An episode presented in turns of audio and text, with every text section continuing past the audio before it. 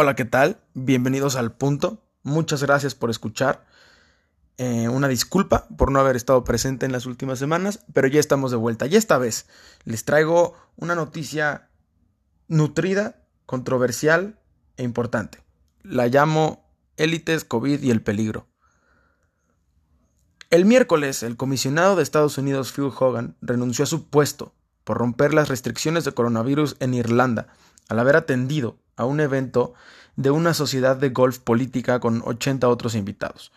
Al igual que el ministro de Agricultura irlandés Dara Callery, ya que asistió al mismo evento y un día antes Irlanda, por nuevos casos de coronavirus, retrocedió de reuniones de 50 a reuniones de 6, totalmente violada esta restricción por parte de muchos políticos. El ministro de Salud neozelandés también tuvo que renunciar por llevar a su familia de vacaciones a la playa.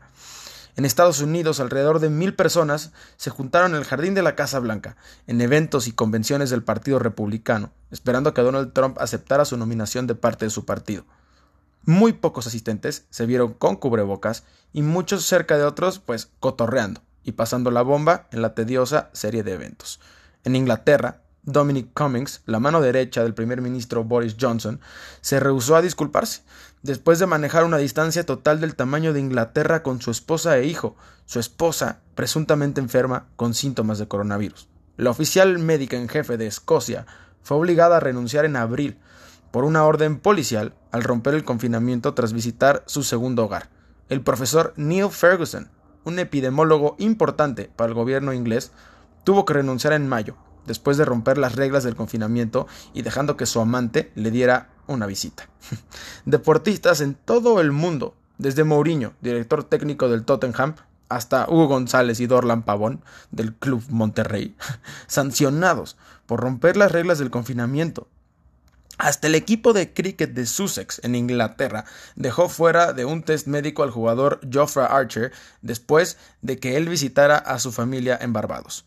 Al parecer el coronavirus es para pobres, y los ricos y poderosos se dan el lujo de romper estas reglas.